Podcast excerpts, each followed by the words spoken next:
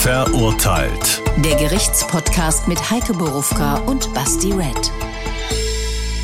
Das sind wir. Wir grüßen euch. Wir hoffen, ihr seid alle gesund und ihr bleibt es auch.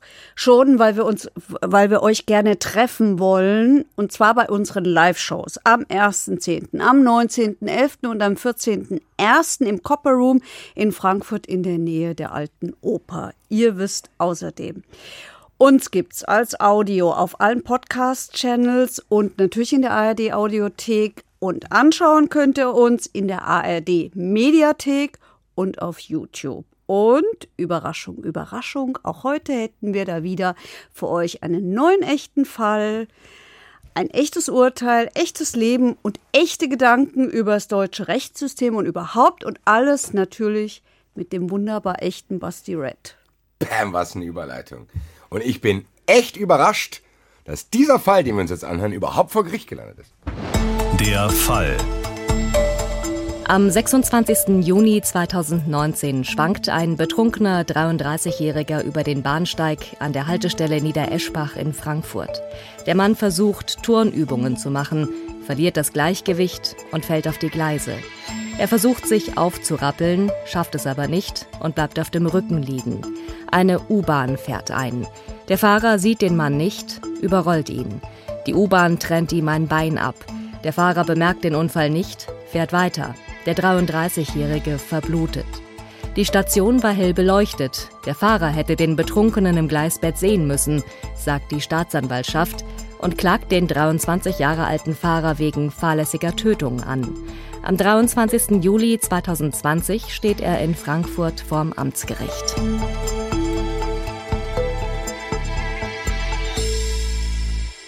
Ähm, wie gesagt, ich habe einleitend schon gesagt, dass mich das überrascht hat, dass das überhaupt vor Gericht gelandet ist.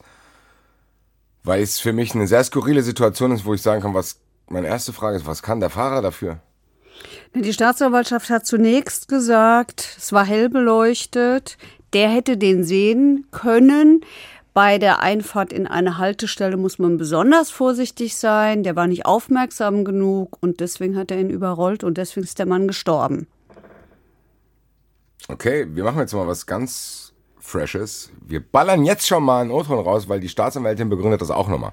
Alleine dieser Umstand, dass jemand zu Tode gekommen ist und man einen hinreichenden Tatverdacht für eine Fahrlässigkeit im Zeitpunkt der Anklageerhebung sieht, ist für mich Anlass genug, das Verfahren vor Gericht auch aufklären zu müssen. Um die genauen Umstände, die sich vielleicht im Ermittlungsverfahren über eine Akte so gar nicht widerspiegeln lassen. Man muss mit den Zeugen sprechen, man muss mit dem Sachverständigen sprechen, man muss gezielte Fragen stellen und deshalb muss man das Verfahren erstmal anklagen. Also die fasst es doch eigentlich gut zusammen. Einer ist tot, jemand hat nicht aufgepasst, man ist schon diesem Menschen schuldig, dass man genauer guckt und man hat nur die Aktenlage und man muss sich das vor Gericht angucken. Meine Rede, wenn man in Prozessen sitzt, du hast es jetzt ja auch schon oft genug erlebt, sehen die Dinge manchmal auch ein bisschen anders aus als zwischen irgendwelchen Pappdeckeln. Kann ich gut verstehen. Mein erster Eindruck war trotzdem, da ist ein 33-jähriger Besoffener, der Turnübungen macht, was völlig unnötig ist, muss ich sagen. Wenn, an dem Gleisen sollte man es nicht machen. Und ein 23 Jahre alter Fahrer, der auch noch nicht so lange dabei ist. Ich bleib, also Stand jetzt, sage ich, der Fahrer tut mir sehr leid. Weil der Ja. ist 23, der ist wie wahrscheinlich fresh in diesem Beruf. Und jetzt hockt er vor Gericht, weil wir haben diese Fahrlässigkeit ja von der Staatsanwaltschaft gehört. Absichtlich hat er das ja auf gar keinen Fall gemacht. Das heißt, wir reden hier nur davon, dass das eine fahrlässige Tötung Ja. sein kann. Eventuell Ja. muss man jetzt untersuchen. So. Fangen wir aber wie immer Doch, doch, wir, wir gehen erstmal davon aus, fahrlässige Tötung, weil wäre das Absicht gewesen, dann wäre der nicht vom Amtsgericht gelandet, sondern vom Landgericht. Daran kann man schon erkennen, dass alle davon ausgehen, äh, der wollte niemanden umbringen. Ja, wäre auch also ein bisschen merkwürdig, weil da müsste er so lange auf diesen Zufall warten, dass mal einer dort ist, um das zu machen. Also das können wir komplett rausrechnen. Fangen wir vorne an. Was ist Na denn da ja. passiert? Also, nachts ist es 23.35 Uhr. 23.35 Uhr. Das Mhm. ist so. Warum weiß ich das so genau? Ich weiß es so genau, weil es ein Video gibt. Video auf diesem Bahnsteig hat alles aufgezeichnet. Deswegen sind diese Minuten so genau. Okay, das ist Da- wahrscheinlich so diese Phase zwischen Vortrinken und ich gehe jetzt irgendwo hin. Das kannst du besser beantworten. Habe ich hiermit getan. Also 23.35 Uhr. Ein stark schwankender Mensch, nämlich hier das spätere Opfer, läuft auf und ab, macht Turnübungen. Ist er alleine? Er ist alleine. Also der ist alleine betrunken. Der ist alleine betrunken. Soll ich spoilern? Ich weiß, wo er herkam. Er hatte vorher getrunken, ist egal. Also er hatte vorher getrunken nach der Arbeit, ist ein Bauarbeiter, hat getrunken nach der Arbeit, geht wohin auch immer, vermuten wir mal nach Hause. Ach so, okay, der war schon auf meinem. Okay, gut. So, schwa schwankt hin und her, macht da Turnübungen, die misslingen, der verliert das Gleichgewicht Da, muss- da muss ich einhaken. Weil das wird hier, das hast du jetzt so nebenbei gesagt, das haben wir jetzt vor angehört bei der äh, Anmoderation. Wie Turnübungen. Was für Turnübungen? Was? Der steht am Gleis, ist besoffen, läuft auf und ab, keine Ahnung, man kennt es ja. Dann brüllt vielleicht einer was oder du wirst unangenehm, laberst Leute voll, alles Mögliche. Was für Turnübungen? Naja, solche Kraft- und sonstigen Übungen. Auf ich weiß Gleisen? es nicht. Ich, nein, auf dem Bahnsteig. Ach, da hat er Turnübungen gemacht, Ja. du Liegestütze oder was? Das, doch so gesagt, es gab ein Video. das, ja, ich habe es doch nicht gesehen. So. Ich habe es doch nicht gesehen. Ich kenne nur das, was im Prozess daraus zitiert wurde. Es ist nicht gezeigt worden. Und dann haben die einfach so Prozess. gesagt, hier, ganz klar, der hat halt Turnübungen gemacht, so wie man es halt kennt. Ja, da waren sich aber alle einig. Also das kann ich schon mal vorne wegnehmen. Es gab einen Sachverständigen, der dieses Video äh, sich angeguckt hat, um viele, viele Fragen zu beantworten, auf die wir sicher alle noch kommen werden, inklusive der Staatsanwaltschaft. Und es gab einen Polizisten, auch der hat sich das angeguckt. Die sprachen alle von Turnübungen. Ich muss das so glauben, dass es so ist. Da habe ich eine kurze Seitenfrage. Warum wurde dieses Video im Prozess nicht gezeigt? Haben die das alle einzeln geschaut? Weil du hast mir ja mal erzählt, dass es sein kann, dass man sich solche Sachen auch anschauen muss da im Gericht. Ja, kann es sein, aber es hat keiner gewollt. Es Okay, das heißt, das hätte jemand beantragen müssen. Yes. Oder der Richter hätte es für nötig befinden müssen, dieses Video zu zeigen, hat er aber nicht. Aber trotzdem haben die Leute das Video ja gesehen. Gut, ist ja auch egal, weil das mit den Turnübungen, das, Naja. da hat mir halt wirklich der Bezug zur Realität gefehlt. So zu denken, ach ja, wenn ich trinke, dann mache ich auch oft Turnübungen an der Nee. Bahnstation. Das muss so nicht sein, aber wenn ich vielleicht mal erzählen darf, ich gehe ja viel laufen, wie ich schon mehrfach hier erwähnt habe. Das tue ich im Feld und da lebt bisweilen ein Mensch, der macht auch immer Turnübungen. Betrunken. Jo. Scheint. Ich habe das Gefühl, kein- ich habe 20 Jahre geschlafen, hätte diesen Trend verpasst. Hier Turnübungen ist doch ganz normal, was fragst du denn da? Aber warum ich das überhaupt so penetrant frage ist, war dieser Typ, hat man rausgefunden vor Gericht, war das ein Alkoholiker oder war der irgendwie verrückt? Oder war das ein ganz normaler Typ? Oder man, war der jeden Tag besoffen? das weiß ich nicht. Das weiß ich nicht, aber spielt das eine Rolle? Zumindest für mich, um mir die Situation vorstellen zu können. Ist es einer, der sowieso komplett verwirrt ist? Oder war das halt ein ganz normaler Typ, der halt besoffen auf die Idee kam, Turnübungen zu machen und dann ist er dann da runtergefallen oder was? Ja, er, er hat das Gleichgewicht verloren und ist runtergefallen. So, dann ist ja, das ist ja noch nicht, das ist zwar nicht angenehm, aber das ist ja jetzt noch nicht, wo du denkst, oh, Ja, aber deswegen spielt das Betrunken ja eine Rolle. Normalerweise fällst du da runter und entweder verletzt du dich so schwer, dass du nicht mehr aufstehen kannst. Das ist aber in der Regel Gott sei Dank nicht der Fall, dann rappelst du dich auf. Hier aber fällt der runter, nämlich um 23.37 Uhr, 23.35 Uhr hat er geturnt, 23.37 Uhr fällt der runter, ähm, fällt mit dem Oberkörper auf die Gleise, versucht erfolglos aufzustehen, bleibt auf dem Rücken liegen. ganz kurz, du hast wirklich jetzt sehr detailliert die Abläufe. Wie lange hat er probiert, erfolglos aufzustehen? Ich weiß es nicht. Wann Also fährt er in die Bahn ein? 23.46 Uhr. 23.37 Uhr hat er angefangen pro, zu probieren, aufzustehen. Ja, Und neun Minuten später kommt erst die Bahn. ja. Naja, also jetzt mal, der war wohl sehr betrunken. Nee, worauf ich hinaus will, ist, waren da keine anderen Leute. Nein, Gar keiner. nein, Was für ein Tag war das denn? das weiß ich nicht. Aber es war mitten in der Nacht, keine Ahnung. Das ist doch nicht mitten in der Nacht, halb zwölf. Da war Also auch noch kein Corona, oder? Nein, nein, nein. Wir sind weit weg von Corona. Das heißt, um 23 Uhr Pan 30 ist niemand dort. Auch nicht auf der anderen Seite gar nichts. Und nicht mal Passanten, die da irgendwo sind. Das heißt, dieser Typ probiert neun Minuten lang besoffen aufzustehen. Was ist denn Das passiert? Wissen weiß ich nicht, ob der neun Minuten Ja, versucht auf. Nee, wieso? Der kann doch auch schon nach dann- zwei Minuten aufgeben und dann bleibt er halt da liegen. Dann muss ich die Frage jetzt stellen, wie viel hat man noch rausfinden können, wie viel Promille der hatte? Also es ist im Prozess nicht gesagt worden. Sicher hat man das rausfinden können. In diesem Prozess ist es nicht gesagt worden. Und da ich ja nicht in Akten gucken darf, kann ich es nicht beantworten. Mich verwirrt das. Es tut mir leid. Ich probiere mich immer in die Situation, die wir hier besprechen, reinzuversetzen, auch Abläufe. Das kann ich nicht greifen. Das wirkt, das hat für mich jetzt schon zu viele Lücken. So, der kann doch nicht da neun Minuten, ist er dann eingeschlafen ja, aber vielleicht? Wo, jetzt, so jetzt müssen wir vielleicht mal eins dazu sagen. Das ist ja häufig so. Du stellst Fragen, die klug sind und die nachvollziehbar sind, auch wenn ich nicht immer unbedingt auf sie komme, aber kann man sehr wohl auf sie kommen. Aber da zeigt sich eigentlich ganz gut, was Strafprozesse machen. Strafprozesse enden immer an der Stelle, wo es reicht für die juristische Verantwortung. Das zeigt es eigentlich ganz gut. Das heißt, das, was ich gerade gefragt habe, ist eigentlich egal für die juristische Aufarbeitung ist es egal. Weißt du, wo mir das zuletzt ganz stark aufgefallen ist, als ich berichtet habe über 100 Tage nach diesem schrecklichen rechtsextremistischen Attentat oder man kann ja fast sagen rechtsterroristischen Attentat in Hanau. Da ist es nämlich so, dass der äh, Attentäter sich ja umgebracht hat. Es gibt keinen Hinweis darauf, dass es einen zweiten, dritten, jedenfalls irgendwelche Mittäter gibt. An dieser Stelle enden für gewöhnlich die Ermittlungen von Strafverfolgungsbehörden, weil es gibt keine Straf, keinen, den du strafrechtlich zur Rechenschaft ziehen kannst.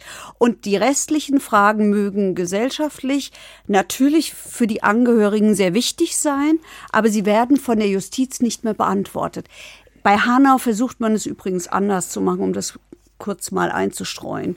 Da ist das Verfahren von der Bundesanwaltschaft immer noch nicht eingestellt, weil man den Opfern wegen dieser wirklich so monströsen Tat entgegenkommen will. Aber hier ist es so. Okay. Das hört dann eben auch auf. Um mich jetzt mal in diesen Modus zu bringen, den du gerade beschrieben hast, heißt es eigentlich, es ist völlig egal, warum der da liegt. Naja, also, also, also der, der, der, die Tatsache ist ja, hier wird ja verhandelt, ob der Fahrer fahrlässig gehandelt hat. Ja. Und dann ist es ja eigentlich völlig egal, wie der Typ da hingekommen ist. Ob der besoffen war, nüchtern, ist ja egal. Ja. Es geht nur darum, dass er da liegt, Gut. dass er und dass, dass er, weil er betrunken ist, da, da kannst du wahrscheinlich Rückschlüsse darauf ziehen, dass er da halt nicht rumzappelt oder irgendwie. War, es geht lag ja der darum, vorne oder hinten an der Station? Also, das weiß ich nicht. Ähm, ist sowieso ist das wichtig? Weil es für die Reaktionszeit eine Rolle spielt. Ja, also wenn stimmt. er ganz am Anfang von mhm. der Station liegt, ist es für den Fahrer ja noch schwieriger, als wenn er schon ganz hinten liegt. Ja, das stimmt. Du bremst ja dann auch irgendwann ja, und stimmt. hast Zeit zu reagieren. Ja, das stimmt. Aber es ist, ist so, auf den, auf den Gleisen lag sein rechtes Bein und der Körper nicht. Und jetzt fährt die U-Bahn ein. Ganz kurz, wo wieder, auf den Gleisen lag das Bein. Ja. Und der Körper? Daneben. Also der liegt da, ah, da ist doch so ein Hohlraum ja, ja, ja, ja. Okay, Richtung, okay, okay, ich weiß nicht genau, wie das, das heißt. Totraum hat der Sachverständige das genannt. Ja, das heißt, das Bein lag auf den Gleisen. Das Bein lag er auf den Gleisen. Naja, das heißt, also das gehört ja, ja wenn, zu einem Menschen. Ja, nein, aber ich frage trotzdem, weil ich jetzt auch rekonstruieren will, ob der das hätte sehen müssen. Wenn der ein bisschen weiter rechts liegt und da liegt nur ein Bein, ist es ja trotzdem unwahrscheinlicher, dass er ihn sieht, als wenn er komplett auf dem Gleis liegt. Das, ich darf ja nicht spoilern. Ach so, okay, dann kommen wir da später dazu. Die Frage, die mir jetzt gekommen ist, wenn wir mal jetzt über den Fahrer reden. Wir hatten hier mal so einen Fall auch mit den Anästhesisten und so ein Kram und das Gynäkologinnen, ja, ja wo es am Ende die genau. Anästhesisten wohl waren. Ja. Das ist ja, wenn ich das hier richtig verstehe, auch ein Berufsrisiko von Straßenbahn- und U-Bahn-Fahrern einfach. Ja. Ist das heißt, die können sich dagegen gar nicht irgendwie schützen, sondern das ist das, was sie in Kauf nehmen. So zu denken, ich übe hier einen Beruf aus, wo es sein kann, dass jemand zu Schaden kommt und wenn ich nicht gut aufpasse, bin ich mitschuldig an diesem Tod. Kann ich mitschuldig sein? Das war mir, muss ich sagen, so nicht bewusst, weil wenn ich immer über solche Fälle, es gibt ja auch öfter, so Suizide gibt es ja auch, mhm. dass dann auch oft man denkt, boah Gott, der arme Fahrer, der muss mhm. das ja auch irgendwie verarbeiten. Jetzt kommt meine Frage, gibt es dann für die, ist das Ding unter Straßenbahnfahrer, dass es safe ist, dass sie psychologische Betreuung auch kriegen? Oder sind die sich dessen überhaupt bewusst? Dieser 23-Jährige, war der dort? Ja. Hast du das Gefühl gehabt, der war sich überhaupt dessen bewusst, was er da, auf, auf was er sich einlässt, wenn er dann U-Bahn-Fahrer wird? Der hat zunächst ja überhaupt gar nichts gesagt und im Ermittlungsverfahren, das hat die Staatsanwältin im Prozess zitiert, hat er wohl sowas gesagt wie betretenes Gleisbett sei verboten. Klammer auf, selber dran schuld, Klammer zu. Hat er angeblich oder hat er wohl so im Ermittlungsverfahren gesagt. In diesem Prozess später, am Anfang hat er gar nichts gesagt, später, als die Staatsanwältin gesagt hat, ich lasse hier überhaupt nicht mit mir reden und äh, verhandeln über irgendwas, äh, wenn der Angeklagte sich nicht mal irgendwie äußert und ich irgendwie das Gefühl habe, dass der auch mal bereut, was er getan hat, erstens und zweitens, dass er sich, ähm, dass er uns mal ein Gefühl dafür gibt, was das eigentlich äh, mit ihm angestellt hat. Da hat er erzählt, dass er sofort. Okay, ganz kurz, da muss ich eingreifen. Das heißt, das Verhalten vor diesem Prozess, also die Staatsanwaltschaft hätte das auch ohne Prozess aufklären wollen, wenn er mitgemacht hätte. Das hat, das hat sein Verhalten dazu geführt, dass es zum Prozess kam. Also Das, das glaube ich nicht. Das glaube ich nicht, weil wir haben ja die Staatsanwältin gehört. Die hat ja gesagt, Prozess war klar, weil ein Mensch gestorben ist. Okay. Und weil man das nicht aufgrund von Akteninhalt äh, aburteilen kann. Gibt ja die Möglichkeit mit einem Strafbefehl. Dann wird alles äh, in einer, dann, dann gibt es keinen öffentlichen Prozess dazu. Und ähm, Voraussetzung ist dafür schon, dass, dass es irgendwie eine Form von Einsichtsfähigkeit gibt. Aber da sagt sie ja klar, nicht wenn ein Mensch gestorben ist, geht das nicht. Dann brauche ich einen Prozess. Wenn ich das richtig verstanden habe, dann wird immer, wenn sowas passiert, gibt es Prozesse, auch wenn einer sich vor die Bahn wirft und irgendwie zwei Sekunden vorher. Nein. Dann sagen die, okay, hier ging es wirklich darum, weil die gesagt haben, es war hell beleuchtet und so weiter und so weiter. Jetzt ist mein. Und der Angeklagte hat sich nicht geäußert. Okay. Also das ist so dann so ein Sammelsurium aus verschiedenen Dingen, warum Und? das dann da landet. Und es sah so aus, als hätte er das sehen können, weil es hell beleuchtet war. Das war ein wichtiges Thema in diesem Prozess. Hätte er diesen Menschen auf den Gleisen sehen können. Die zweite Frage ist, wäre dann der Unfall zu verhindern gewesen? Oder wäre er vielleicht glimpflicher abgelaufen? Das ist jetzt meine Frage. Dann kannst du mir mal nacherzählen, wie dieser Prozess war Bezugnahme auf, wie stellen die fest, dass er das hätte sehen müssen? Was haben die alles unternommen, um das rauszufinden? Es war das, es gab das Video. Das haben sie sich natürlich angeguckt. Das ist ja, das hat man ja nicht so häufig von einer Tat, dass du da, dass du alles im Video hast, ja. So. Dann äh, spielte ein Handy eine Rolle. Der Fahrer hatte nämlich ein Handy da liegen und dieses Handy war an. Also bestand der Verdacht, hat er vielleicht mit dem Handy gerade gespielt und war deswegen so unaufmerksam. Hätte er sein können. War nicht nachzuweisen. Ich nehme es mal vorne weg. Er hat gesagt, da ist so ein, äh, so ein Denkspiel, hat er das, glaube ich, genannt. So ein Denkspiel und das hätte er mal gemacht. Und er wäre ja am Südbahnhof losgefahren. Ähm, also der war stadtauswärts unterwegs und da hätte das angehabt. Das könne aber auch sein, weil er hat ein Handy mit Gesichtserkennung, dass er zwischendurch mal auf die Uhr geguckt hat. Das heißt aber auf, dem, auf diesem Video, was du gesagt hast, sieht man, dass das Handy an ist. Nein, das haben sie später an dem Handy festgestellt, Ah, okay. dass es an war. Und auch nicht im Standby-Modus. Nein. Also für mich konnte er diesen Verdacht jetzt nicht entkräften mit dem, was er gesagt hat, muss ich sagen. Ja, aber es geht doch Weil du, umgekehrt. Du musst Gesichtserkennung ihn muss doch, man mal was sagen. Das kann ich ja, leider jetzt sehen es nur die Fernseh- und äh, Mediathekenzuschauer. Handy liegt hier, um die Gesichtserkennung zu aktivieren, muss ich so machen. Also da muss ich schon einen Move zu dem Handy machen. Ja, er nicht. sagte ja, vielleicht hat er auf die Uhr geguckt. Ja, aber doch nicht so. Ich, also das weiß ich jetzt nicht genau. Mein Handy hat keine Gesichtserkennung. Du kannst auch auf die Uhr schauen, ohne das Handy zu entsperren. Pro-Tipp. So, Naja, aber vielleicht auch da muss man dazu sagen, nicht der Angeklagte muss seine Unschuld nachweisen, sondern der Staat muss ihm die Schuld nachweisen. So. der rum. ja, hier probiert zumindest mit dem Handy. Ja. Und er muss es zweifelsfrei tun. Nur wenn Zweifel übrig bleiben, immer für den Angeklagten. Was ich Wie ein hat, wie hat unser Freund und Joker Drescher gesagt? Lieber ein zu ein, ein, ein laufen lassen, als einen zu viel da bin ich wegsperren. auf jeden Fall immer noch dabei in diesem Team. Ja, du warst auch wieder in dem Prozess. Wie wirkten allgemein die Leute? Also wie Warte, war, warte, warte. Okay, sorry. Du, ich habe doch erst angefangen, die Frage zu Oh, die beantworten. haben, also die haben viel gemacht dann quasi. Okay, gut. Also, wir haben das Video, ne? Wir haben das mit dem Handyverdacht. Wir haben einen Zeugen. Oh. So, Mein besonderer Freund war der Zeuge. so jetzt ich habe doch vorhin gefragt, waren da noch andere Leute? Ja. Hast du Nein gesagt. Also, ja, und da habe ich auch nicht geschwindelt, was ich nicht tun würde. Denn der Zeuge Horst, ich, ich sage den Vornamen von ihm, weil der passt so zu ihm. Horst ist Rentner, erwerbsunfähig und Horst hat eine kleine Rente und weil Horst eine kleine Rente hat, geht er gern mal Flaschen sammeln. Und wenn er die Flaschen gesammelt hat, dann geht er an den Kiosk und trinkt da noch was. Das hat er auch an diesem Abend gemacht. Und der ist in der Nähe von der Station. Genau. Und ähm, der macht um 23 Uhr dicht. Das hat der Horst uns nämlich erklärt. Deswegen waren da keine Leute mehr, weil es war ja um halb elf, äh, halb zwölf schon. Ja, aber er scheint ja noch da gewesen zu sein. Nein, Horst hat den getroffen auf dem, äh, als, äh, Horst hat ihn getroffen auf dem Heimweg.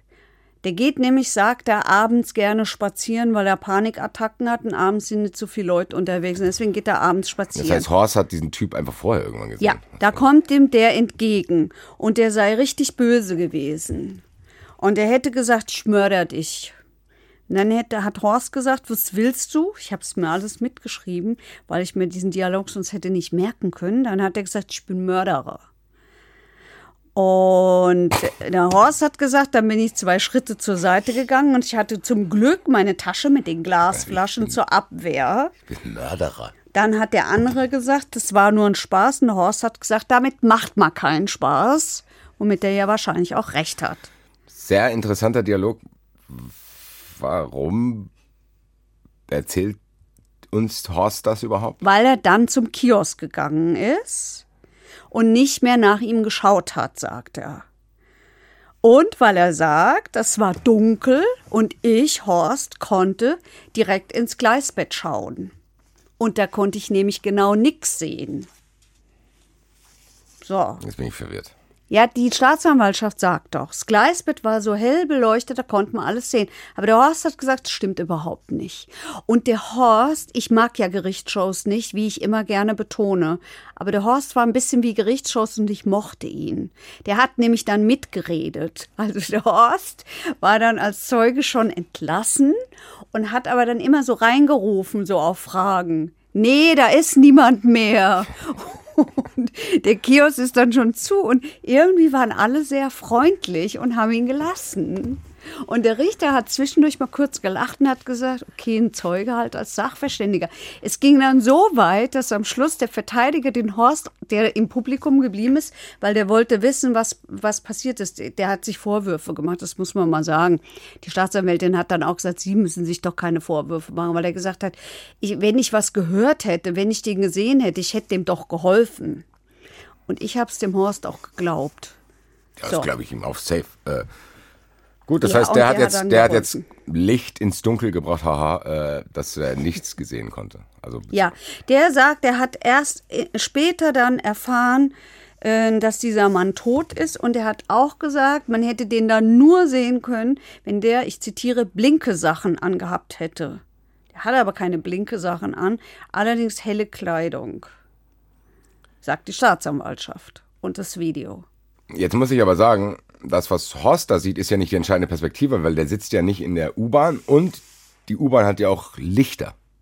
Das heißt, die Situation, die Horst sieht, spielt die da eine Rolle, weil wenn er sagt, ich habe es nicht gesehen, heißt es ja noch nicht, dass der Fahrer es nicht. Also was bringt diese Aussage? Ich kann ja auch irgendwo hingehen und sagen, ja, als ich da war, hat es nicht geregnet. Das ist ja egal. Es geht ja nicht um das, was Horst sieht. Nein, das ist natürlich nicht entscheidend. Das war hinterher eigentlich nur sozusagen noch einer mehr, der es gesagt hat. Entscheidend war schon das, was der Sachverständige gesagt hat, nämlich der Gutachter. Das war wichtig. ist ja gerade ein heißes Thema, Sachverständiger. Für solche Situationen gibt es Sachverständige. Ja, Was machen die denn sonst? Die werden ja nicht irgendwo sitzen und warten. Du musst rausfinden, ob ich da hätte was sehen müssen. also das ist Was doch, das? doch, Was doch. sind das ja? Aber was sind das für Menschen? Der, das war jetzt ein vereidigter Verkehrssachverständiger. Das sind immer so dubiose Titel. Wie werde ich denn das? Da muss ich ja beruflich irgendwas damit zu tun haben, dass ich irgendwie. Ja, Da das kann er sind, nicht drauf. also, du lernst ihn nicht bei der Party kennen, sag ich mal, was machst du so? Sagt er, ich bin dafür zuständig, wenn U-Bahn-Fahrer aus Versehen Leute umfahren, ob der das hätte sehen müssen. Nein, das sind Verkehrssachverständige, die ich vermute mal für Versicherungen arbeiten, die für Gerichte arbeiten, die ja Verkehrsgutachten machen. Guck mal, erinnere dich an den Raserfall, da war das auch wichtig. Die rechnen dir aus, wie schnell sind die gefahren, wie lang sind die Bremswege und all so ein Zeug. Ich Okay. würde mal vermuten, das sind Ingenieure oder sowas. Okay, und was hat der, also wie, was hat er dazu beigetragen? Oh, der hat viel dazu beigetragen. Ehrlich gesagt, der hat die Wende sozusagen für den U-Bahn-Fahrer gebracht. Also der hat zum einen mal gesagt, der, der, der hier der Frontbereich der U-Bahn, ähm, der habe eindeutige Spuren gezeigt, nämlich Gewebe und Blut. Und so eine Blutspur, die sich fünf Meter nach hinten gezogen ist, äh, nach, nach, nach hinten gezogen hat. Und ähm, der auch ganz gut da hat beschreiben können, was passiert ist. Also auch der hat sich immer wieder auf dieses Video bezogen, aber der hat schon auch die gruseligen Einzelheiten erzählt, was da passiert ist. Also das muss dazu. Das Ja, mach doch. Wichtig. Mach. Ähm, der ist eben, wie gesagt, auf dieses Gleisbett gefallen, das rechte Bein auf den, auf de, auf den Gleisen und durch diese Wucht der U-Bahn ist dieser, also erstmal hat der, hat die U-Bahn ihm das Bein abgetrennt. Eins. Eins, das rechte andere? Bein, ja, das war noch dran. Ja, Das war daneben. Na, das kann schon sein, dass die Beine jetzt nicht so ganz eng aneinander liegen. okay. Ja, ich habe eine ungefähre Also Vorstellung. wer jedenfalls, das wurde abgetrennt. Dabei habe ich auch gelernt, dass die wie so Scheren sind, die, die, die Räder von U-Bahnen. Und das Abtrennen ist doch schon brutal, oder? Und äh, durch also, die. das ist jetzt nicht so, dass es mich überrascht. So von wegen, ach, so einen Schaden kann eine U-Bahn anrichten. Das hätte ich nicht gedacht. So, also, Jedenfalls, durch die Kräfte der Kollision ist der, ist der äh, umgeworfen worden. Das würde man daran sehen, dass das Becken gebrochen ist. Das wäre eine klassische Verletzung dafür. Schuhe sind weggeflogen und der Körper ist, da habe ich dieses Wort gelernt, ich habe es vorhin schon mal kurz erwähnt, in den Tod, lag dann im Todraum. Also das ist dieser Bereich neben den Schienen, sozusagen unterm Bahnsteig. Und ähm, die, der hat jetzt erzählt, die haben das mit einer Puppe nachgestellt. Also die haben diesen ganzen Unfall nachgestellt mit, mit, mit so einem Dummy, den sie auch genauso angezogen haben, wie dieser Mann und dann die Lichtverhältnisse auch. Das heißt, die haben die Situation einfach Ja, nachgestellt. die haben die Situation nachgestellt mit den Lichtverhältnissen. Auch da hat sich jetzt wieder unser Zeuge Horst eingemischt und hat von der Zuschauerbank ausgerufen, das stimmt alles so gar nicht. Die haben ihm dann auch so die Fotos gezeigt. Ich habe das noch nie erlebt. Die haben so die Fotos gezeigt, ob das da so, ne, so. Und der hatte auch so seinen Kopf gereckt, ist immer schön aufgestanden, hat geguckt, dass er was sieht. Ich traue mich das gar nicht, ich bleib schön da sitzen. Aber der hat sich's getraut, der war mutiger als ich. Und jedenfalls hat er dann gesagt, das würde alles so nicht stimmen, es sei total dunkel und die Fotos sei, der, die, die, für die Fotos sei das, ja, sei das einfach nur schön ausgeleuchtet worden. Der Sachverständige sagt, nee, sowas würde er nicht machen und so. Aber man hat ihn fleißig mitreden lassen. Ja, Und der aber Zu Sachverständige- welchem Urteil kam denn der Sachverständige? Der, der kam, der hat gesagt, im letzten Augenblick würde man deutlich sehen, dass da jemand liegt. Der sagt aber auch, der, der Unfall wäre nicht zu verhindern gewesen. Vielleicht, aber alles nur vielleicht, wären die Folgen geringer gewesen. Also wäre er vielleicht nicht gestorben, wenn er früh genug gebremst hätte. Das sagt der Sachverständige. So, und dann ist viel gefragt worden. Und dann hat sich aber eher herausgestellt, ja, das war in diesem toten Bereich und es ist wirklich nicht klar, ob man da jemanden sehen kann. Und selbst wenn man jemanden sieht, ob es dann, ob man dann kapiert, dass das ein Mensch ist. Oder ob da nicht irgendwas Das ist liegt für mich nämlich auch und eine Frage. das kann ich gar nicht erkennen. Weil scheinbar hat der ja gar nichts gemerkt. Der ist ja einfach weitergefahren. Ja, Das heißt, der hat ja nicht mal mitgekriegt, dass da irgendwas passiert ist. ja. Da frage ich mich, ja, das ist sehr, sehr schwierig, aber ich hätte gedacht, vielleicht, also, dass man das zumindest mitkriegt, so, also, so, dass es so durchgeht wie Butter, so, Also der Horst hat ja auch gesagt, er hat nichts gehört. auch keine Schreie oder Nein. Der Horst hat ja gesagt, War der Horst die ganze Zeit in der Nähe? Der Or sagte Horst. Ja, ich glaube, der Horst will das auch gern. Ich habe das Gefühl, Horst passt das ganz gut, dass er, dass Leute ihm mal zuhören, aber das kann ja nicht, es ist so lustig, wie das ist, aber das kann ja nicht viele Auswirkungen haben, was der Nein. da einbrüllt. Nein, nein, nein, nein. Also der, der Richter hat dann ganz klar gesagt, es gibt eine ungeklärte Hypothese. Nämlich, was wäre passiert, wenn er über, ihn überrollt hätte, hätte das bemerkt und hätte sofort gebremst. Das, das weiß man nicht. Dafür kann man jetzt wieder neue Gutachten in Auftrag geben. Das kann man schon alles rausfinden. Ähm, und die Frage ist, ja. Und die Frage ist, ist nicht geklärt, muss man davon ausgehen, dass er auf jeden Fall den Mann auf den Gleisen zu spät als einen Menschen erkannt hätte. Habe ich nicht verstanden. Naja, das hätte ja auch eine Plastiktüte sein können, die da liegt. Ja, aber der scheint ja gar nichts Kraft zu haben. Warum wird das denn überhaupt gefragt? Naja, weil das ist ja die, es ist die, es, dieses Gericht hat sich am Ende die Frage gestellt, alle haben sich da die Frage gestellt, also es klingt sehr zynisch jetzt, das weiß ich, lohnt dieser Aufwand, das jetzt aufzuklären? Weil es sind ganz viele Fragen, die dann geklärt werden müssen. Also, wenn er ihn gesehen hätte, hätte der überleben können. Wann hätte er bremsen müssen? Das, das geht ja immer um die Frage, hat er seine Sorgfaltspflicht verletzt?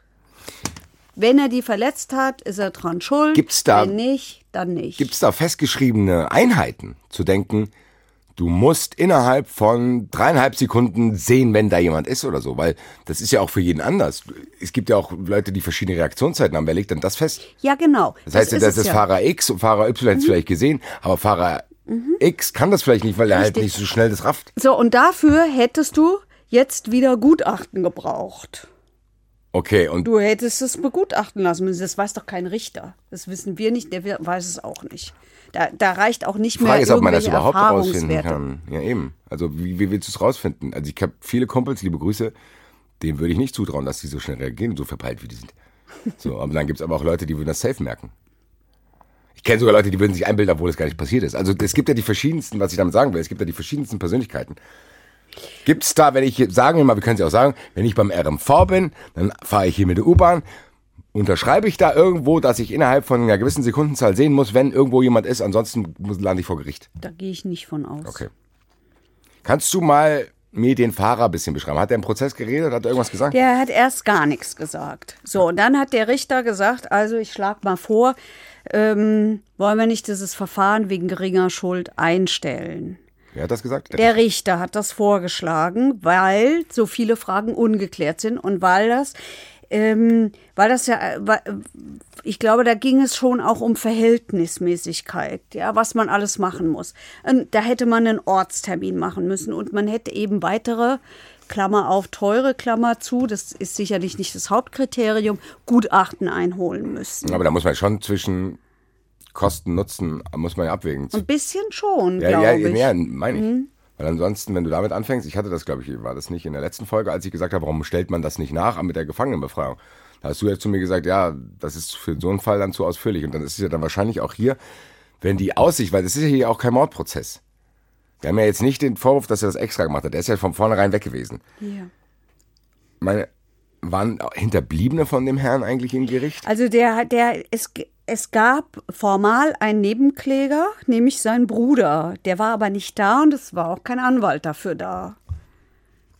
Okay, da waren jetzt keine Szenen im Gericht, die irgendwie, du hinterblieben hattest, die Gerechtigkeit wollen oder die dann auch Nein. da rumgeschrien haben oder irgendwas. Nein, um wieder den Horst zu zitieren, Gott sei Dank hat er keine Kinder, sonst wäre es noch schlimmer. Der Horst scheint diesen Prozess sehr, sehr geprägt zu haben. Der Horst hat. Jetzt würde ich gerne Mäuschen spielen, meine, mein lieber Freund, der hier, der Protokollant da mhm. wie der das aufschreibt. Okay. Wieder Zwischenruf durch Zeuge Horst, äh, bla bla, und Gott sei Dank hat er keine Kinder. Ich, ich, ich, weiß nicht, hat der Horst jedenfalls gesagt. Gut. So. Auf jeden ja, Fall. Ja, so, du hast mich nach dem Angeklagten genau. gefragt. Der saß darum, ich fand relativ stoisch. Aber an dieser Stelle sage ich das, was ich ständig sage. Ich kann den Menschen nicht in den Kopf gucken.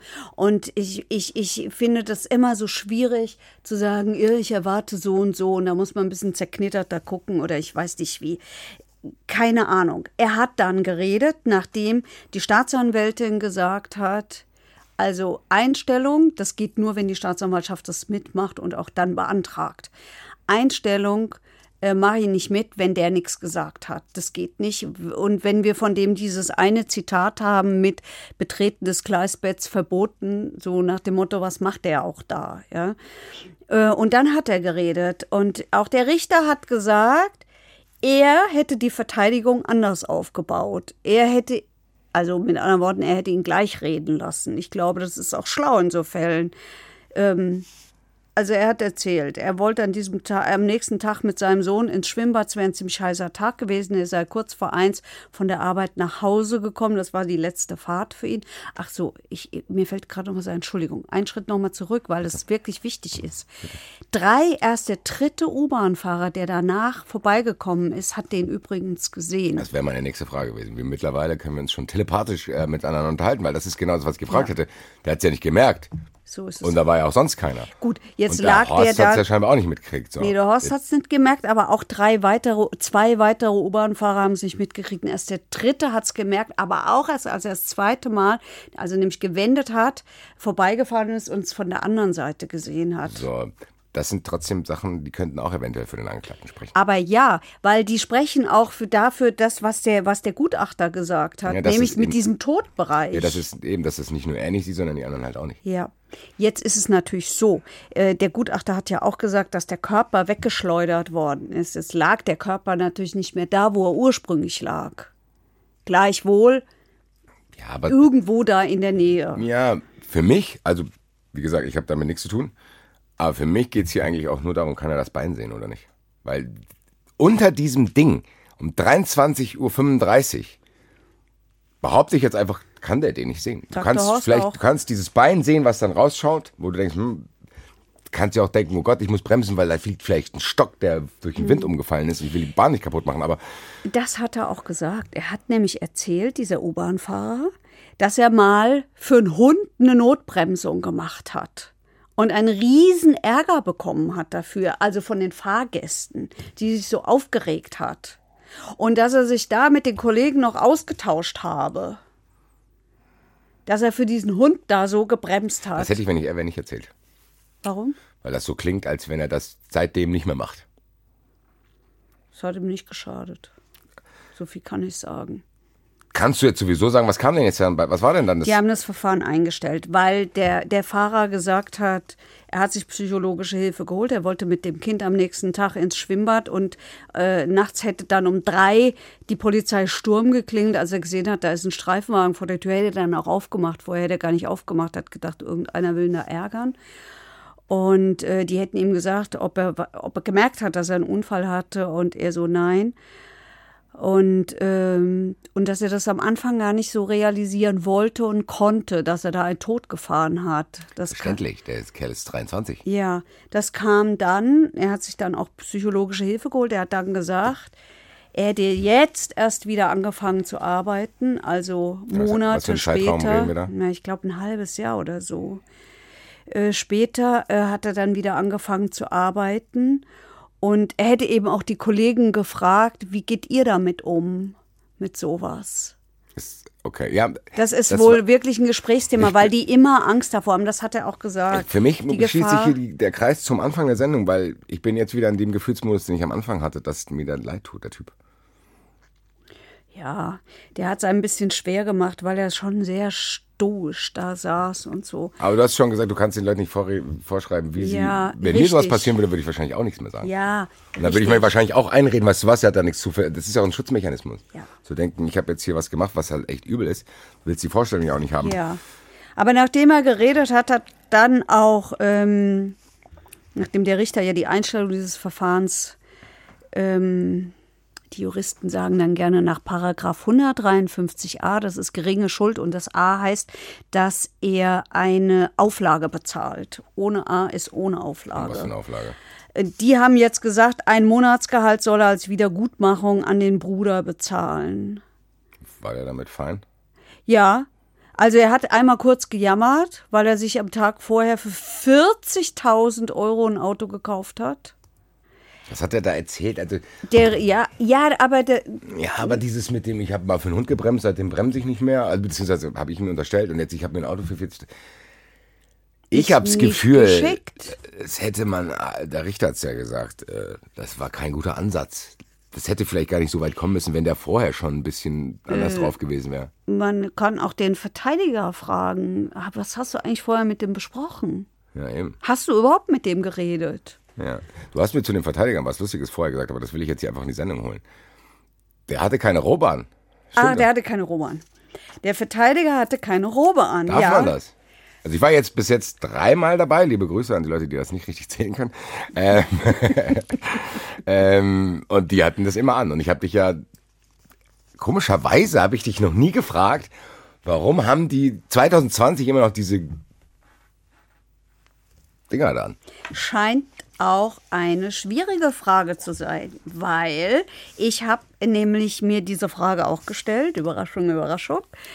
Und, ähm, und ich habe sie einem Richter gestellt und dem fiel keine Antwort ein und der ist schlau sonst. Aber da fiel ihm keine Antwort ein. Mir aber fällt eine Antwort ein. Also, und ich habe auch mal nachgeguckt. Also zum einen ist es, glaube ich, zeigt diese Robe eins oder versucht, die versucht Symbol für Ernsthaftigkeit und Neutralität zu sein, mit der vor dem Gericht gearbeitet wird. Also es geht nicht mehr um die Menschen. Das, das hat mir auch mal vor Urjahren ein Richter gesagt, wenn er seine Robe anzieht, dann ist er nicht er als Person. Der soll nicht als Person das machen, sondern der So eine soll. Verkleidung quasi dann. Ja, das ist aber, glaube ich, mehr als eine Verkleidung. Du gehst in eine andere Rolle rein. Das meinte ich. Und das. Also ja, das okay. Ist so, so, das ist so wie, weiß ich nicht, Batman zieht seinen Anzug an und ist jetzt Batman und nicht mehr. Da bist du der Sachverständige für nicht ich. Kann ich auch vor Gericht auftreten mit Nein. Ähm, Also das ist das eine. Und dann habe ich mal mehr? geguckt. Ja, ja, ja, ja.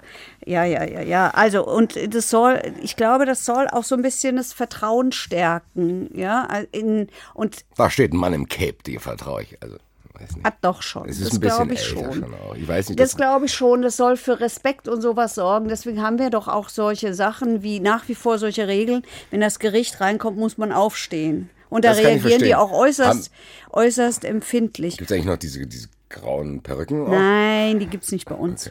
Okay. Großbritannien hat die, Ah. ich meine auch. Belgien meine ich auch, die Niederlande meine ich auch. Weiß ich aber nicht guckt genau. Will ich mich nicht festlegen, sonst heißt es wieder, ich hätte schlecht recherchiert. Ja, da habe ich nicht nachgeguckt. Ich habe aber ein Urteil gefunden. Es gab nämlich einen Rechtsstreit in Bayern dazu. Da ist ein Anwalt rausgeflogen aus einem Prozess. Der Richter hat gesagt, Schluss, verhandel nicht, weil du keine Robe anhast. Scheint in dem Fall hier nicht gewesen zu sein. Und äh, daraufhin hat das Landgericht Augsburg gesagt, also es würde dem Gewohnheitsrecht entsprechen, dass vor Gericht nicht nur Richter, sondern auch Rechtsanwälte Robe tragen. Und sie haben auch gesagt, was Gewohnheitsrecht ist, nämlich eine längere Praxis, die dauernd und ständig gleichmäßig und allgemein war und von den Beteiligten als verbindliche Rechtsnorm anerkannt wird. Also alle haben sich darauf geeinigt, weil man macht es schon immer so. So würde ich das mal übersetzen. Und dann gibt es die Berufsordnung für Rechtsanwälte, Bora. Und da gibt es einen Paragraphen 20, den ich gefunden habe, in dem heißt es, der Rechtsanwalt trägt vor Gericht als Berufstracht die Robe, soweit das üblich ist, würde ja passen. Eine Berufspflicht zum Erscheinen in Robe besteht beim Amtsgericht in Zivilsachen nicht und offensichtlich auch nicht beim Amtsgericht, jedenfalls bei manchen Amtsrichtern in Frankfurt. Also da war es nicht so, da durfte verhandelt werden ohne Robe. Und vielleicht ähm, ist es auch, ich, also ich glaube halt, es ist in der Hauptsache so ein psychologischer Effekt, den man damit erzielt. Und wenn man sich, Stört jetzt auch keinen. und man kann, ja, für mich ist es manchmal Also ganz es gibt, glaube praktisch. ich, schlimmere alte Gesetze, die man ändern könnte als das, meine Also Güte. ich sage halt. immer, Menschen, die noch nie, also Journalisten, die, die, die zum ersten Mal vor Gericht gehen, wenn die nicht wissen, wer wer ist, sage ich denen immer, guck auf die Robe. Weil die mit den Samtbesetzen sind entweder? Staatsanwälte oder Richter und ohne Samt sind die Anwälte, also sprich die Verteidiger. Normalerweise, normalerweise, wenn mein Zettel so durchgestrichen ist wie jetzt, frage ich dich eigentlich immer, ob du noch was sagen willst. Diesmal mache ich die Schleife mit der Anwältin, weil die hat nämlich uns noch was zu sagen zu den Auswirkungen auf den Angeklagten und wie das mit dieser fahrlässigen Tötung am Anfang gemeint war. Es war überhaupt nicht klar, was für eine Auswirkung diese Tat auf den Angeklagten hatte. Und das ist ja bei einer fahrlässigen Tötung immer noch mal ein anderer Blickwinkel, weil bei einer fahrlässigen Tötung hat man ja keine rechtsfeindliche Gesinnung. Es ist ja keine bewusste Entscheidung gegen die Rechtsordnung, sondern es ist eine Fahrlässigkeit. Das heißt, man handelt sorgfaltswidrig und weil man in einem besonderen Maße sorgfaltswidrig handelt und dadurch eben schlimme Folgen eintreten, muss das aufgeklärt werden, dieses Verfahren. Das heißt, sie hat jetzt auch für uns nochmal zusammengefasst, warum das alles stattgefunden hat, obwohl er jetzt nicht verurteilt wurde. Ja. Gut. Ich habe zwar ja. viele offene Fragen, aber die hast, konntest du ja nicht beantworten, weil wir ihn auch nicht mehr fragen können. Er ist leider verstorben. Ansonsten bin ich einigermaßen zufrieden mit dem Ausgang dieses Verfahrens. Also ich habe keine innere Unruhe in mir drin, dass, dass ich irgendwas nicht akzeptieren könnte. Ja, ich überlege, das, das beschäftigt mich schon, was du gesagt hast mit der Frage nach den Gutachten. Also wir haben ja jetzt äh, den wirklich schrecklichen Fall dieses Oberstaatsanwaltes, der ganz offensichtlich Firmen gegründet hat, über die Gutachten, in diesem Fall im Medizinstrafrecht, ähm, erstattet werden. wurden, die gerichtsfest waren. Und äh, das macht natürlich nachdenklich. Gutachter haben schon eine wahnsinnige Macht. Denke ich mir oft. Also ich denke mir oft, dass es, wer stellt eigentlich, wer begutachtet eigentlich den Begutachter? Weißt du, was ich meine? Ja. Also das muss ja quasi Gutachter für Gutachter geben, weil ja. ansonsten rufen die mich an, dann kann ich denen ja einem vom Pferd erzählen, da ist ja gar, gar kein anderer, der das überprüfen kann. Wenn die jetzt irgendwie, keine Ahnung, sagen wir mal, das irgendwas mit Cyberkriminalität und ich komme dahin und dann erzähle ich denen irgendeinen vom Pferd hier, ja, im Darknet und da passiert das und das. Und das stimmt gar nicht, was ich da sage. Na da gut, muss ja irgendeine Kontrollinstanz da sein. Ja, das stimmt. Ich bin natürlich vereidigt und ich schwöre darauf, dass ich das ohne Ansehen der Person und nach bestem Wissen und Gewissen und tralala und so mache. Aber es ist natürlich schon schwierig, zumal ich ähm, es eigentlich noch nie, glaube ich, erlebt habe, dass einem Gutachten nicht gefolgt wird. Das kommt eigentlich nicht vor. Nur wir Wenn haben das, das so ja ist, interessiert mich die Frage sehr, wer sucht die überhaupt aus? Wollen wir mal unseren Joker ziehen? Ach stimmt, wir haben heute noch gar nicht. Wir äh, haben einen Richter als Joker und äh, der kann uns und bestimmt vor, erzählen, ja, vor allen Dingen, vor allen Dingen in dessen Fälle, der war ja Schwurgerichtsvorsitzender, da ging es ja, also da ging es ja richtig um was, ja. Das heißt, er hat da die psychiatrischen Gutachter gehabt. Und da, da erlebe ich das nie, dass, dass, dass, dass Gerichte sagen, alles Quatsch, was der erzählt. Jetzt haben wir, ich habe jetzt, wenn wir ihn jetzt gleich anrufen, lass uns vorher erklären, was genau fragen wir ihn jetzt? Weil ich habe sehr, sehr viele Fragen gerade zu den Gutachten. Machen wir doch, wir. Dann Welche stellen wir ihm eben viele Fragen. Dann fängst du mit der ersten Frage an, ich steige dann ein. Wir rufen ihn jetzt erstmal an. Pascha. Heike Borufka und? Was die Red? Gute. Hallo, Gute. Wir brauchen mal den erfahrenen Richter. Ach, doch schon wieder. Wir sind beim Thema Gutachten. Ja. Und ich plötzlich fällt mir ein und ich denke, ich habe eigentlich noch nie erlebt, dass ein Gericht einem Gutachten nicht folgt. Liege ich falsch? Ja. Also kommt, kommt, schon vor. Kommt schon vor. Ähm, das ist nicht die Regel. Äh, aber ähm, das Gericht hat sich kritisch mit dem, was der Gutachter sagt, auseinanderzusetzen ähm, und zu gucken. Ähm, zum einen natürlich äh, sind die Voraussetzungen, die er anwendet, überhaupt die richtigen. Also sind die äh, der, der, Sachverhalt, äh, den er möglicherweise aus der Hauptverhandlung, wenn er der teilgenommen hat, ähm, entnimmt, äh, ist das auch das, was das Gericht letztlich feststellt oder ähm, sind da irgendwelche Abweichungen und ist es in sich überzeugend? Ähm, und es kommt schon vor, dass ähm, ein Gutachter meint, ah ja, nee, also äh, das äh, ist was, äh, hätte der vorhersehen können und, und da müssen wir rechnen. Und das Gericht sagt, nee, nee, das sehen wir aber vollkommen anders. Ähm, wer also wählt die denn überhaupt aus? Das ist unterschiedlich. Also in der Regel wird die Staatsanwaltschaft machen, wenn es in, im Ermittlungsverfahren schon sich zeigt, dass ein Gutachten erforderlich ist. Ähm, kommt manchmal auch vor, dass erst in der Hauptverhandlung äh, durch entsprechende Beweisanträge oder weil halt ein Sachverhalt sich dann nach äh, dem dritten Verhandlungstag ein bisschen anders darstellt, als es äh, ursprünglich ausgesehen hat ähm, und man dann sagt, naja, da brauchen wir doch ein Gutachten. Also gerade bei psychiatrischen Gutachten zum Beispiel, da kommt es häufiger mal vor. Ähm, wenn die Leute sich nicht irgendwie einlassen, der Verteidiger sich nicht rührt und dann in der Hauptverhandlung irgendeine Geschichte kommt, wo man denkt, hoppla, da, da muss man jetzt doch mal dran denken, einen Gutachter dran zu setzen Also ich habe das mal in einem äh, Verfahren gehabt mit einem Erpresser, äh, der einen Lebensmittelkonzern erpressen wollte, äh, wo dann aufgrund der Angaben, die der dann bei uns erstmals gemacht hat, wie gesagt haben, hoppla, da kommen wir nicht ohne Gutachten aus. Und dann haben wir halt dann selber den Gutachter beauftragt. Okay, und darf ich als Verteidiger auch ein eigenes Gutachten irgendwie in Auftrag geben? Das darf da man auch selber in Auftrag geben, äh, wird auch manchmal gemacht, äh, wenn ein gerichtliches Gutachten da ist, ähm, dass dann Verteidiger äh, in Anführungszeichen ein Gegengutachten ähm, dann einholen ähm, und äh, der entsprechende Gutachter wird dann in der Regel eben genauso zum Termin geladen äh, wie der andere, den die Staatsanwaltschaft ausgesucht hat und dann halten die alle beiden ihre Gutachten und dann muss das Gericht halt gucken, äh, wenn sie zu unterschiedlichen Ergebnissen kommen, was überzeugt mich denn und was überzeugt mich nicht. Ja, das beantwortet eigentlich die Frage, die ich vorher noch hatte, äh, wer die kontrolliert. Das heißt, das Gericht selber in dem Fall. Das Gericht selber muss sich immer mit dem Gutachten auseinandersetzen und muss gucken, also entspricht es überhaupt dem Stand der Technik, hat er ordentlich gearbeitet, äh, ist er nicht mehr nur vorbeigegangen und hat gesagt, ah ja, ich gucke dich mal an, ich gucke dir mal tief in die Augen, ich sehe schon, du bist irgendwie äh, nicht richtig zurechnungsfähig gewesen oder sowas, sondern der muss natürlich entsprechende Explorationsgespräche führen und, und, und, ja. Und das legt der Gutachter in seinem Gutachten ja dann auch da, was er alles im Einzelnen gemacht hat und was der ihm eben gesagt hat. Und äh, dann, dann, schaut man. Und das kann natürlich auch abweichen, ne? dass der Gutachter bei uns in der Haupt dass der ähm, Angeklagte bei uns in der Hauptverhandlung irgendwas anderes erzählt, wie er dem Gutachter erzählt hat. Und dann muss man erst einmal da dran und muss gucken, was, was, äh, was ist denn da richtig und von wem geht man denn dann aus. Also wir haben uns nämlich vorhin zum Beispiel überlegt, wir haben den Fall des U-Bahn-Fahrers, der mhm. ein äh, überfahren Im hat. Gleisbett, der, der betrunken am Gleisbett geschlafen hat.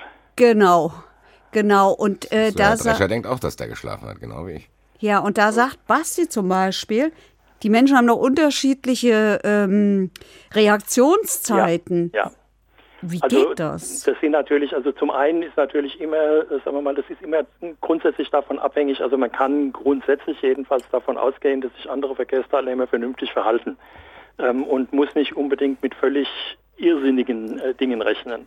Ähm, und äh, dass irgendjemand äh, an der Haltestelle im Gleisbett sitzt, ähm, das kommt zwar schon mal vor, aber ist jetzt nicht so regelmäßig, äh, dass man sagen muss, äh, jeder darf nur im Schritttempo äh, in die Stationen einfahren, dann wird wahrscheinlich unser U-Bahn-System zusammenbrechen, ähm, sondern der kann sich natürlich ganz normal verhalten. Und wenn das entsprechend duster und dunkel ist und sowas, ähm, dann sind natürlich, wenn der da ganz normal reinfährt, nicht mit überhöhter Geschwindigkeit reinfährt, sondern ganz normal reinfährt, und äh, da ist es natürlich immer die Frage, wann kann man da tatsächlich was sehen und äh, wie viel Reaktionszeit hat man.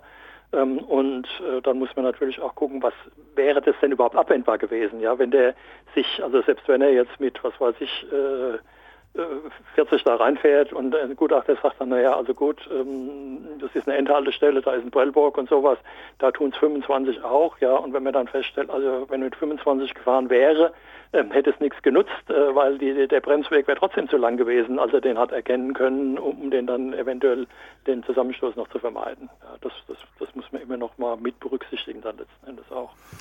Okidok. Vielen Dank. Bitte Vielen schön. Dank. Alles klaro. Viel Spaß noch. Danke, Danke. auf bald. Gut, tschüss. Das ist eine merkwürdig befriedigende Sendung heute, weil ich nicht so viel, ich spüre nicht so viel offene emotionale Verarbeitung, die ich vor mir habe, weil ich, das finde ich alles einigermaßen logisch froh, dass er nicht verurteilt worden ist. Da wäre es anders gewesen. Ähm, hast du noch was? Nein. Dann gehen wir jetzt mal zusammen mit Horst in den Zuschauerraum. Und zwar äh, sind jetzt noch mal ein paar Fragen aufgetaucht und wir können das ja auch mal erzählen. Die habe ich dir letztens bei einem privaten Essen schon mal gestellt. Mhm. Da geht es um die Versicherungssumme aus der Schirnfolge, wo der große Kunstraub war. Weil irgendwie wundere ich mich, dass ich das nicht in der Sendung schon gefragt habe. Die haben 70 Millionen Euro kassiert von der Versicherung damals für diese drei Gemälde. Ich glaube D-Mark, ja. Oder D-Mark. Dann sind zwei von diesen Gemälden wiedergekommen für, äh, für nur eine Million Euro. Hm. Das heißt, wenn ich Mathe aufgepasst habe, bleiben da safe schon mal so 67, 68 Millionen Euro übrig. Genau. Muss ich die der Versicherung zurückgeben? Weil ich habe ja, also der, die, der Zustand wurde ja wieder hergestellt, in dem ich vorher war, oder darf ich die 68 Millionen behalten? Offenbar ja. Also hier war es so. Nicht schlecht. Mhm. Hat sich gelohnt finanziell. Tatsächlich, für, für alle Beteiligten. Ähm, da kam noch eine Folge, äh, Folge, da kam eine Frage zur letzten Folge. Und zwar ist der Typ, der ausgebrochen ist, der ist ja straffrei rausgekommen, weil wir festgestellt haben, man darf aus dem Gefängnis ausbrechen. Da ging es Ja. um Gefängnisausbruch. Ja. Jetzt kam die Frage auf, hat das aber zumindest Auswirkungen auf diesen Prozess, wenn man es heißt, er ist gegen guter Führung, wird er wahrscheinlich jetzt trotzdem nicht mehr entlassen, oder? Das heißt, komplett straffrei ist es ja dann nicht, oder? Nö, auf den wird natürlich jetzt besonders aufgepasst und ich vermute mal, dass sämtliche Lockerungen dann zurückgefahren worden sind. Also mittlerweile ist er ja frei, weshalb er weg Nein, aber ist und nicht erschienen ist gesehen, und so. Das, das heißt, ich habe schon Auswirkungen, weil wir haben, glaube ich, in der Ja. letzten in der Folge so getan, als wäre es völlig egal, du kannst tausendmal probieren auszubrechen. Du hast dann innerhalb deiner Strafe schon andere Bedingungen, Aber als wenn ja. du es nicht probieren würdest. Aber ja. Okay. Das heißt, das ist nicht komplett straffrei. Nein. Nur halt Wenn ich das als Strafe sehe, ja. kannst dann sanktioniert werden, hast keine Playstation mehr und kommst mit Sicherheit nicht wegen guter Führung raus. Ja, also sämtliche Lockerungen, glaube ich, sind dann erstmal weg und dann wird es auch schwierig mit äh, vorzeitiger Haftentlassung. Das meine ich. Dann heißt, also, ich nehme das zurück, was ich gesagt habe, dass man das jeden Tag probieren sollte, sondern verhaltet euch im Gefängnis lieber gut, dann kommt ihr vielleicht schneller raus. Du hast noch interessante Ja. Mails gekriegt. Also, ich bin ja ein bisschen rumgeeiert in der letzten ähm, Sendung, also um die Gesamtfreiheitsstrafe gegen. Aber wir haben ja Das war das mit dem Rabattsystem, wenn wir, wir Ja, erklären es genau. für Leute, die die letzte Folge vielleicht nicht gehört haben. Es geht darum, wenn jemand, der schon im Gefängnis sitzt, eine weitere Strafe kriegt, werden die irgendwie zusammengefasst und dann wird irgendwas abgezogen. Das heißt, da gibt es einen Ja, Discount. genau. Also, und da bin ich ein bisschen rumgeeiert und äh, deswegen danke an andere Ansicht. Schlauer Mensch hört uns immer. Ja, das ist sein Twitter-Name. Natürlich, den echten verraten wir ja Ja, nicht. ich halt, aber das, Ähm, das ist sein Twitter-Name und vor allen Dingen, der Mann hat richtig Ahnung. Und der hilft, ist hilfsbereit. Ich versuche es mal in meinen Worten zu fassen, was er mir gespannt. erklärt hat. Also, wenn ich diese ganzen Strafen zusammenzähle, ja, äh, die jemand kriegt, diese einzelnen Strafen, dann komme ich, kriege ich natürlich manchmal riesen, Riesenmengen, ja, was weiß ich, 20 Jahre oder sonst wie viel. Keine Muss ja Ahnung. nicht. Na, Kann es ja ist auch ein bisschen übertrieben, weil wir ja nicht in Amerika sind. So. Und die stehen natürlich in, in, in keinem Verhältnis zu so einem schwerwiegenden Eingriff, der ja immer bleibt, nämlich jemanden wegzusperren. Ja? Weil es meistens um kleine Taten geht. Es geht um Diebstähle oder sonst irgendwas. Ja, die Taten sind klein und wenn ich die dann zusammenzähle, wird es immer mehr. So.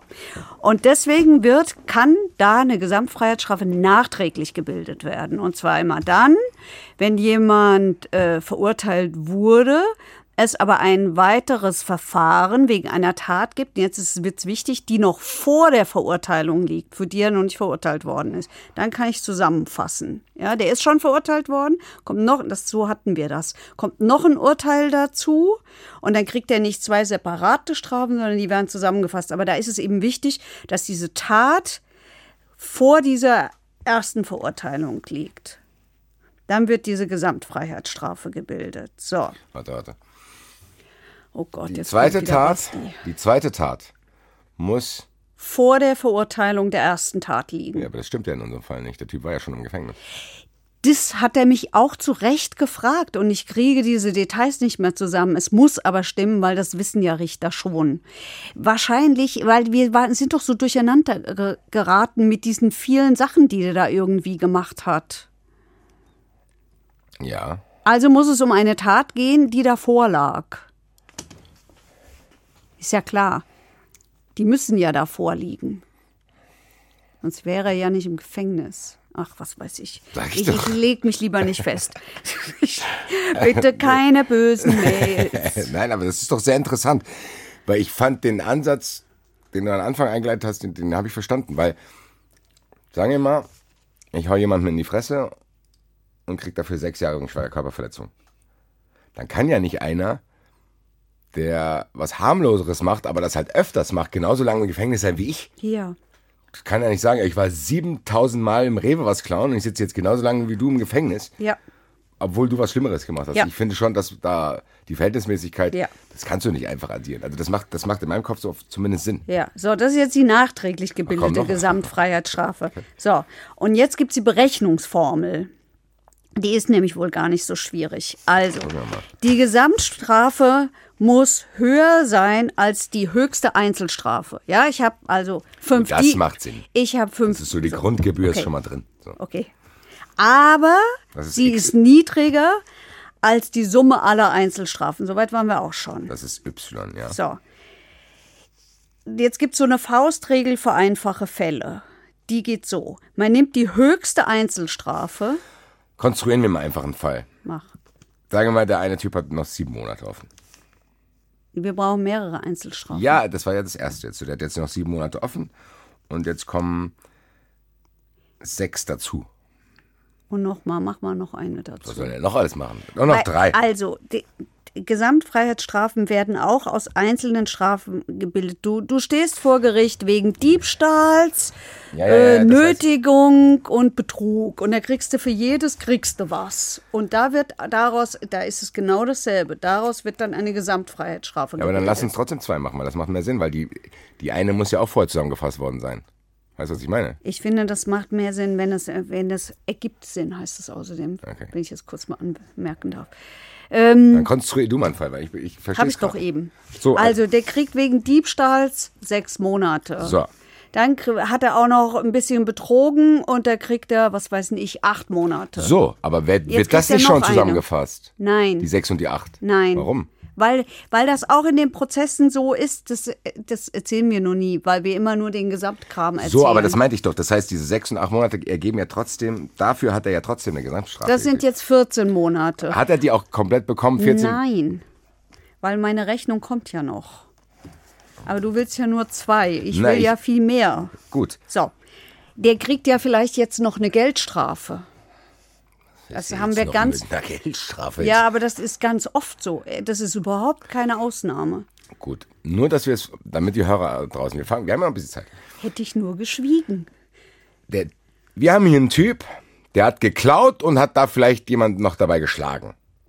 Nee, dann Oder sind das, sind das, das verschiedene Taten? Nein, nein, nein. Der hat geklaut, der hat betrogen und der ist beim Schwarzfahren erwischt so, worden. So, da kriegt er für das Klauen sechs Monate, für den Betrug acht Monate. Ja, und fürs Schwarzfahren kriegt er eine Geldstrafe. So, von stimme ich jetzt mal 1000. Nee, du musst immer, nein, du musst, brauchst Tagessätze, das ist wichtig. Der Betrag ist wurscht. 160 Euro Tagessatz. er wird unruhig, aber wir kriegen das Nein, hin. ich, ich so. will nur verstehen, weil. So. Jetzt haben Warum wir das. kriegt er denn sechs und acht einzeln? Ja, weil das so ist. Ich denke, das wird zusammengefasst.